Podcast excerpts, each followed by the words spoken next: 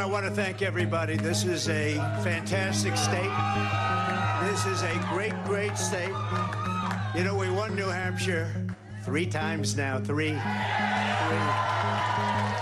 We win it every time. We win the primary, we win the generals, we've won it, and it's a very, very special place to me. It's very important. Das ist der Donald Trump bei seiner Siegesrede in New Hampshire. Es ist die zweite Vorwahl in New Hampshire und wer in New Hampshire gönnt, wird oft Kandidat. Darum ist die Vorwahl so wichtig. Vor allem, wenn man eine Woche vorher bereits in Iowa Vorwahl gewonnen hat, so wie in dem Jahr 2024 der Donald Trump.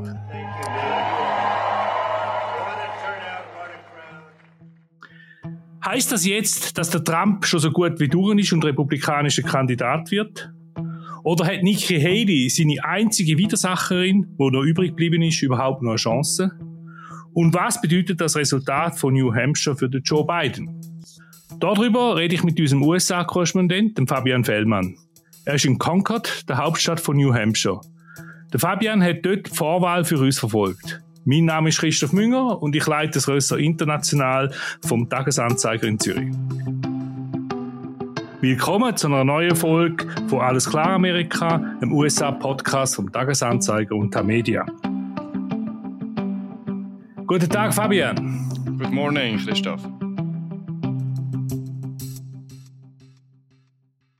Du hast die Vorwahl, wie gesagt, in New Hampshire aus nächster Nähe können miterleben. Was hat dich persönlich am meisten beeindruckt? Dass die Amerikaner selbst bei tiefer verschneiten Straßen ohne Winterpneu rumfahren. Nein, im Ernst, also die, die wahnsinnige politische Beteiligung da. Ich bin ähm, in einem so einem Wahllokal schauen, weit über 50 Prozent der Leute haben ihre Stimmen eingeleitet, alt und jung. Die Leute sind regelmäßig zu ähm, den Anlässen von diesen verschiedenen Politikern gegangen. Es ist wirklich eindrücklich, auch für einen Schweizer, der sich sich eine lebende Demokratie gewohnt ist. Also New Hampshire ist ja vor allem bekannt wegen diesen Primaries, diesen Vorwahlen, die alle vier Jahre stattfinden, wenn es um das Präsidentenamt geht. Wie müssen wir uns das vorstellen? Wie geht das ab dort? Ja, aber New Hampshire ist ja sehr klein, 1,3 Millionen Leute und das spielt eigentlich nicht so eine Rolle, was passiert normalerweise bei diesen Vorwahlen, aber eben schon und die Leute zelebrieren das auch wirklich. Die Kandidaten haben bis zu drei Anlässe pro Tag und die Leute haben die Gelegenheit, alle die berühmten Persönlichkeiten, die sie aus dem Fernsehen kennen, aus nächster Nähe zu sehen, entweder sogar bei so Hauspartys oder dann bei so Anlässen, wie ich war, ein bisschen grösseren.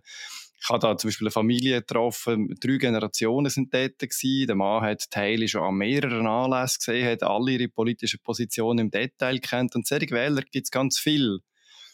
Die sind viel weniger holzschnittartig, als sie manchmal dargestellt werden. Es hat auch überall Klimademonstranten dabei gehabt, die haben dazwischen gerufen, bei der Haley und beim Trump.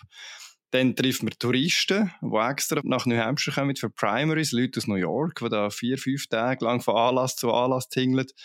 Und nicht zuletzt äh, tausende Journalisten, die ich am Freitagabend eingetroffen bin, am Heili-Anlass, ein bisschen spät, wegen Schnee und Eis, habe ich auch von Leuten befragt und dann gesagt, sie können mir leider keine Auskunft geben. Sie haben gerade in einem anderen Schweizer Journalisten ein Interview gegeben und es hat sich dann herausgestellt, dass wir also fünf Schweizer Journalisten am gleichen Anlass umgeweibelt sind. Und ich nehme an, du bist spät gekommen, weil auch dein Auto Sommerpneu drauf hat, oder? Nein, das ist ein Flugzeug gelegen, das nicht rechtzeitig abgeflogen ist in Baltimore. Aber natürlich auch wegen dem Wetter. Zur Sache, der Trump hat mit 55 zu 43 gewonnen. Also 55 Prozent der Stimmen sind zu ihm gegangen, 43 Prozent zu der Nikki Haley. Das ist ein klarer Sieg, muss man sagen. Wie verheerend ist das für Nikki Haley? Ich werde vielleicht zwei Sachen zu dem sagen, Christoph. Also ihre Chancen stehen nicht gut, das Blatt nochmal zu wenden, nochmal Siegerin zu werden, bei diesen Vorwahlen, den Trump noch zu überrunden. Aber sie hat eben doch auch mehr Stimmen geholt, als man von der Umfrage hat, hat können erwarten. Sie ist äh, in New Hampshire bei rund 37 Prozent gelegen. Sie ist jetzt doch auf 43 aufgegangen. Das lenkt natürlich nicht, um jetzt äh, das als einen Sieg zu verkaufen, aber sie hat doch ihre Erwartungen übertroffen. Jedenfalls hat sich der Donald Trump in seiner Siegesrede, die wir vor der Anfang gehört haben, äh, gerade so lustig gemacht über Nikki Haley. Wir lassen nochmal rein. Today, I have to tell you, it was very interesting because I said, wow, what a great victory. But then somebody ran up to the stage all dressed up nicely. Donald Trump hat eben da gesagt, wann er für einen großartigen Sieg eingefahren hat. Und dann sagt jemand, sehr hübsch gekleidet, auf die Bühne gekommen, hat er da zischt. Und da haben natürlich alle im Publikum gewusst, wer da gemeint ist, nämlich Nikki Haley, obwohl er sie natürlich nicht namentlich erwähnt hat, weil der politische Gegner nie namentlich erwähnt in diesen Vorwahlen. And she was up and I said, wow, she's doing uh, like a speech like she won. She didn't win, she lost. And you know, hat davon geredet, dass sie Hochstaplerin sagt und hat also da kein Zweifel offen lassen, wer der wirkliche Sieger sagt. we win it every time. We win the primary, we win the generals, we've won it, and it's a very, very special place to me. Nikki Haley hat verloren, aber es ist, wie gesagt, besser in der Umfrage. Wieso ist das der Fall gewesen? Ja, ich glaube zum einen, weil das Feld kleiner geworden ist, oder der Ron DeSantis ist nach Iowa ausgeschieden. Der hat in Iowa auf, ist auf dem Platz 2 gelandet gewesen. Das ist einer, wo der Nikki Haley sicher auch ein paar Stimmen weggenommen hat. Und also sind jetzt nur noch zwei ernsthafte Kandidaten rum gewesen. Und in New Hampshire spielen eben die unabhängigen Wähler eine wichtige Rolle, wenn man sich da als Wähler registriert. Das muss man, damit man kann wählen kann. Kann man sich in einer Partei zuordnen. Das machen aber vier von zehn Wählern in New Hampshire eben nicht. Das sind Unabhängige und die können dann am Tag von der Vorwahl selber entscheiden, ob sie jetzt den Zettel von der Republikaner oder von den Demokraten nehmen. Und es hat jetzt auch da so eine Kampagne gegeben von Demokraten, die im letzten Herbst noch sich dann als Unabhängige registriert haben, statt als Demokraten, damit sie können jetzt gegen Trump stimmen und was man schon auch gesehen hat, jetzt ist, die Leute suchen nach einer Alternative zum Donald Trump. Leute, die konservativ sind, sind, die republikanisch wählen wollen. Und 70 Prozent der Amerikaner wollen nicht nochmal ein Duell Biden gegen Trump. Und das hat jetzt dazu geführt, dass Nikki Haley da eben besser können abschneiden als es die Umfragehändler erwarten. Ja, und sie macht keine Anstalten, dass sie wirklich aufgehen will. Lassen wir noch ihre Rede auch rein. I want to congratulate Donald Trump on his victory tonight. He earned it, and I want to acknowledge that. Now, you've all heard the chatter among the political class. They're falling all over themselves, saying this race is over.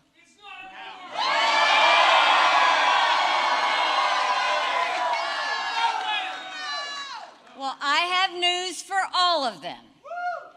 New Hampshire is first in the nation. It is not the last in the nation.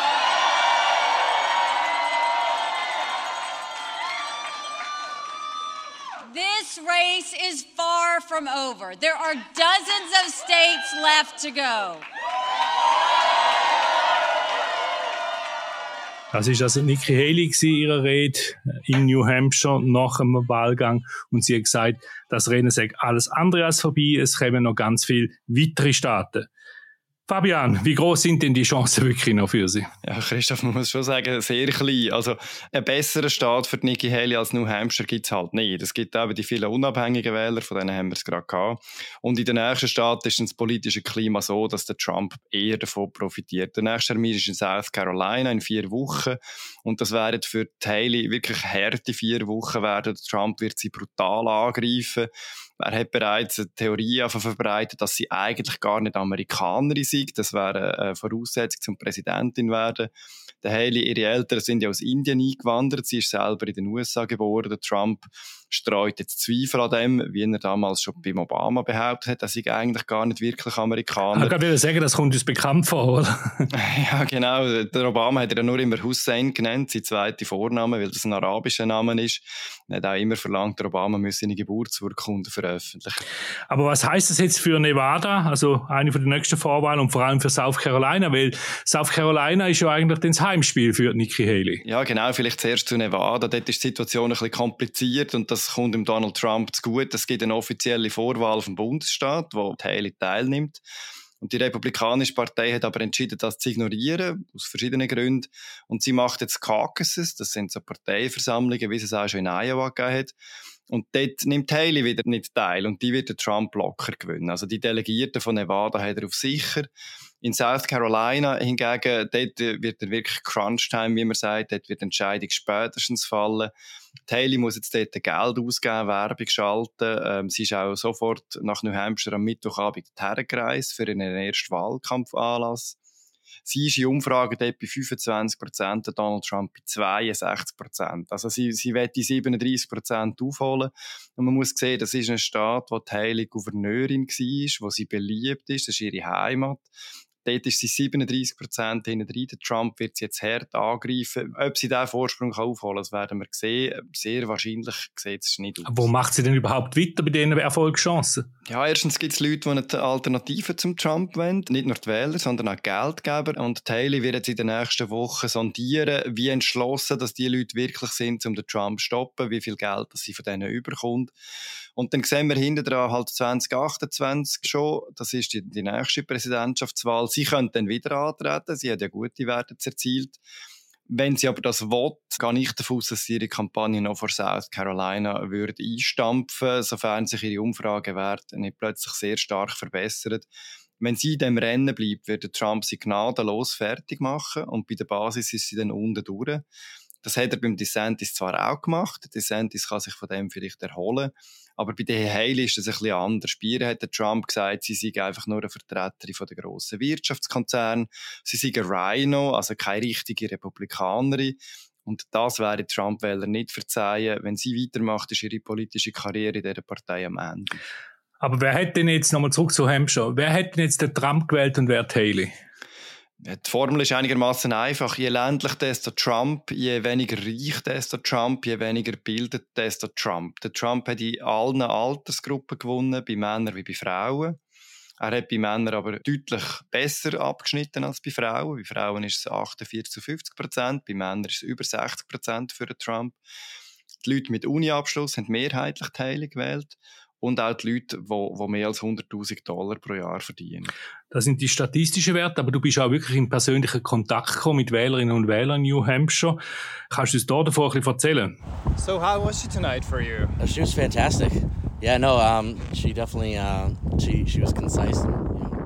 Ja, ich bin gerade auf einen Andrew Tucker, das war einer der ersten, den ich mit einem Gerät zugelaufen Der ist aus einem heilen Anlass rausgekommen und hat dann ihn ein bisschen gefragt, für wer er gestimmt hat und warum. Und er hat gesagt, er sei einer von diesen berühmten unabhängigen Wähler von New Hampshire und ist eigentlich überhaupt nicht Trump-Fan. Im Gegenteil, hat früher häufig demokratisch gestimmt, ist jetzt aber entschlossen gewesen, für die einzulegen und im Zweifelsfall würde er dann sogar den Trump wählen. Und wir hören jetzt gerade rasch rein, wie er seine Wahl erklärt. Are, are you a Republican voter, an independent voter, Um, Democratic voter? So I've usually? always been independent, um, Democratic leaning, to be honest. Um, but you know, um, I think fiscal responsibility is really important right now, and I think the economy is just in shambles, and um, I don't think a Democrat's going to fix that, to be honest. So, Yeah. um, to to you know, Nikki Haley really you know kind of embodies what I'm looking for, which is um, someone who's going to fix the economy and actually address something, some some problems. Der Andrew Tucker ist 35, er ist aus Manchester, der grössten Stadt in New Hampshire, und er sagt, er stimme für Nikki Haley, weil er ihr die beste Zukunft sieht für sein Land. Personally, I care what she does for us as a country. Um, now you said a Democrat's not going to fix that. So if it came down to Biden versus Trump in the end, I mean, honestly, I think choice, I know? think I would have to vote for Trump. Okay. To be honest, I'm not a big Trump supporter. Um, never really have been. Um, I've always been pretty outspokenly against Trump, but uh, I honestly don't think I can vote for Biden for another four years. What is what is it you dislike so much about Biden? I mean, you can see what's happened in the last four years in our country. Um, prices are up in everything. Prices are up at the grocery store. They're up at the pump. They're up uh, in in every aspect of retail. Not that it's all his fault or it's all his responsibility, but it was his responsibility to take care of things uh, for the last four years, and nothing's really, you know, been taken care of as far as I can see. I mean, Der Andrew sagt, er würde seine Stimme für den Trump einlegen, obwohl er immer Trump-Kritiker war, weil er einfach in beiden nicht zutraut, die Probleme zu lösen, die ihn am meisten umtreiben. salaries thank you. For, with two nursing salaries we couldn't even make ends meet. You know we were still struggling to pay our bills. Um, and i actually just left nursing partially because of covid but a lot because i can't make the kind of money i want to make and actually support my family but I, it's sad that two nurses um, with you know you know respectable careers can't support their family. Ja, und das ist natürlich ein entscheidender Faktor, wenn unabhängige Wählerinnen und Wähler wie jetzt der Andrew Tucker, den eigentlich von der Nikki Haley nicht zum Biden zurückgehen, sondern zum Trump, steigen die Chancen vom Ex-Präsident markant. Ja, von den meisten von diesen Wählern, Christoph, habe ich eben gehört, dass die wirtschaftlichen Sorgen sie umtreibt, vor allem die Teuerung. Der Andrew Tucker hat erzählt, dass ähm, er und seine Frau beide als Krankenpfleger arbeiten, beziehungsweise geschafft haben. Sie haben schon ein Kind, er wartet jetzt gerade das zweite. Und er hat gesagt, zwei Löhne aus einem Beruf wie Krankenpfleger länger einfach nicht zu einer Familie ernähren. Und er will jetzt mit Häuserhandeln wieder Immobilienhändler werden, um seine Familie zu unterstützen. Und darum ist er dagegen, dass der Biden nochmal vier Jahre Präsident sein kann.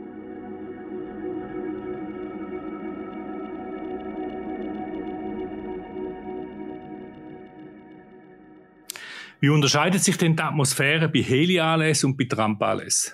Ja, ziemlich markant. Also wie zwischen einem Rockkonzert und einer Gemeinsversammlung. Also wenn beim Trump steht man stundenlang an, es wären Hüte und T-Shirts verkauft. Die Leute unterhalten sich gegenseitig mit Anekdoten von früheren Trump-Anlässen, wie er mit seinem Jet reingeflogen ist und wie es gerohrt hat und wie die Leute crazy waren. Es schmeckt überall ein bisschen nach Gras. Und wenn man dann drinnen ist, versteht eben der Trump das Spiel mit der Menge perfekt. Er weiß, wie er die Leute zum Johlen und zum Jubeln bringt. Er gibt ihnen die Einsätze, er ruft über Joe Biden aus, der Crooked Joe Biden, der Verbrecher ist Joe Biden und dann buhen sie ihn aus. Die Leute wollen Fotos von Trump, das ist ein richtiger Star-Kult. Und bei der Haley ist alles ein bisschen im gewohnten Rahmen. Das ist alles sehr gesittet. Da kommen mehrere Generationen. Eben, das ist ein bisschen wie bei einer Gemeinsversammlung in einem normalen Zürcher Dorf. Also, was mich jetzt schon erstaunt, Fabian, das äh, soll nach Gras schmecken oder stinken bei den Anlässen von Donald Trump? Also wenn man dann mal drinnen ist, schmeckt es natürlich nicht mehr nach Gras, weil dort sind die Polizei und Secret Service, die der Präsident beschützt, omnipräsent. Aber draussen, wenn man ansteht, eben, es ist eine Partyatmosphäre und die Republikaner und vor allem Donald Trump sind zwar nicht die, die jetzt die ersten Cannabis-Legalisierer sind, aber Cannabis ist unterdessen in sehr vielen US-Bundesstaaten legalisiert. Es schmeckt überall ein bisschen nach Cannabis, zumindest im Norden der Vereinigten Staaten. Und darum hat es dann halt auch unter dem Trump seine Fans sehr viele, die wahrscheinlich das konsumieren. In New Hampshire hat es mich selber ein bisschen erstaunt offen gestanden, weil das ist gerade der einzige Staat in New England, wo Cannabis noch nicht voll freigegeben hat. Aber eben, das gehört unterdessen zum Alltagsbild an sehr vielen Orten in den USA.